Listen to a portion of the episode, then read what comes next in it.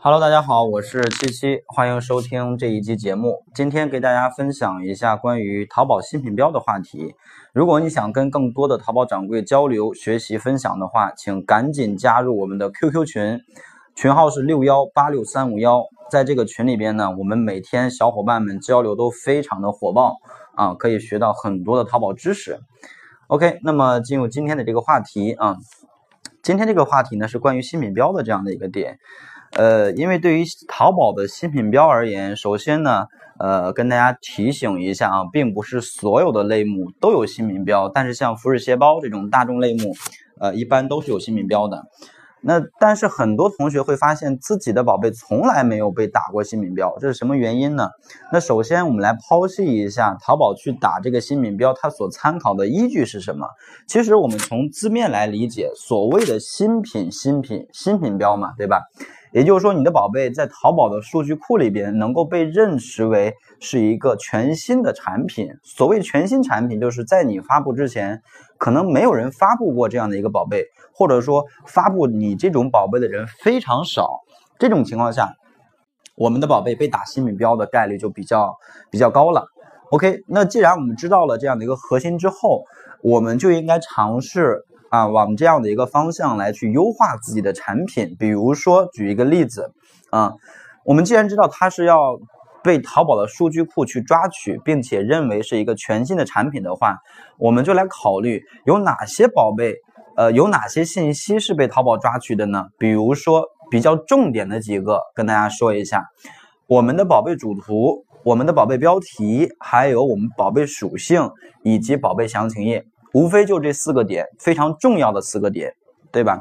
首先，我们先来说宝贝主图，因为有很多同学可能自己这个产品呢，它是这种分销商的数据包产品，或者是阿里巴巴的这种一键传淘宝的这种情况下呢，我们的这个产品可能在我自己上传发布以前，已经有很多人使用相同的信息发布过了，那么我们去打标的概率还高吗？肯定就不高了，对不对？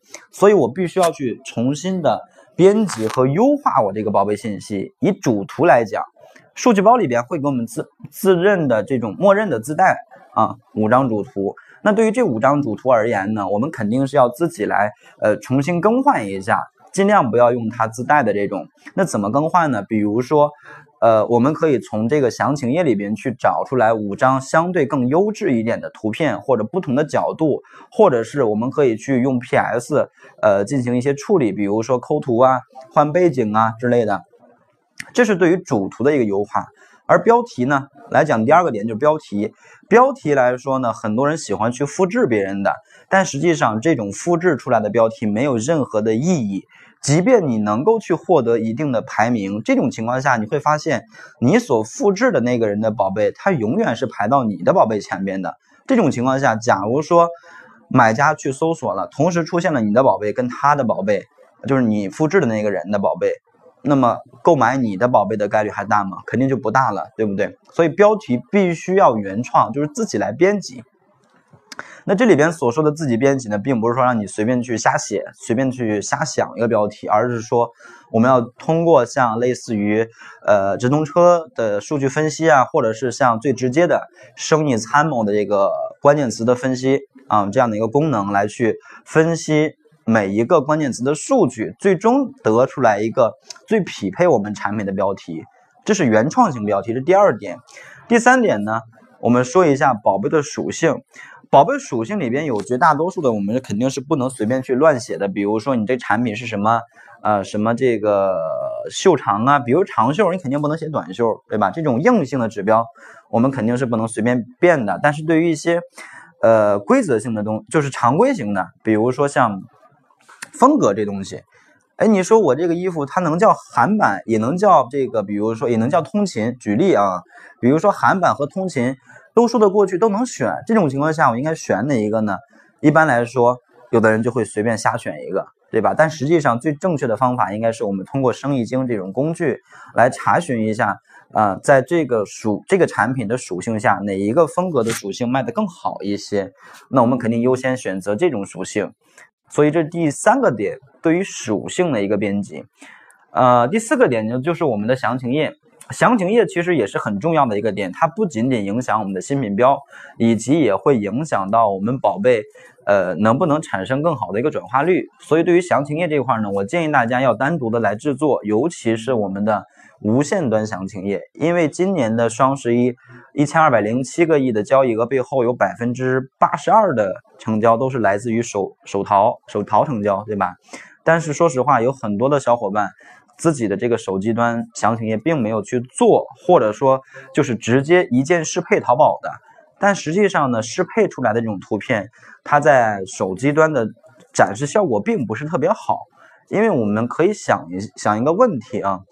PC 端也就淘宝端，我们的图片是横版的长方形，对吧？电脑就是横版长方形，而手机呢，它是竖版的长方形，并且手机它这个屏幕再大再大，可能就是五点五寸了。现在是通用型的手机都是五点五寸的，对吧？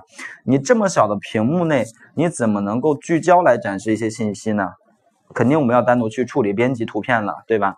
所以肯定是尽量要。啊，单独来制作符合手机端这种浏览视觉体验度的详情页出来，所以这里边呢可能会涉及到一些基础的 PS 的一些功底，这个可能需要大家来学习一下。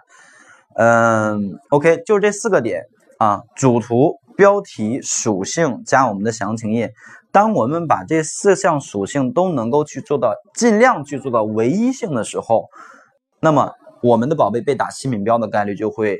很大的去提升，那有同学可能会说，打了新品标之后有什么用啊？那我告诉大家，你有了新品标之后，要比你同层级同类目下的这种宝贝，就是，呃，你们两个的店铺都是两颗星的，并且都是卖的同一类型的产品，你的有新品标，他的没有新品标，这种情况下，你的宝贝权重一定是要比他的没有新品标的权重要更高的。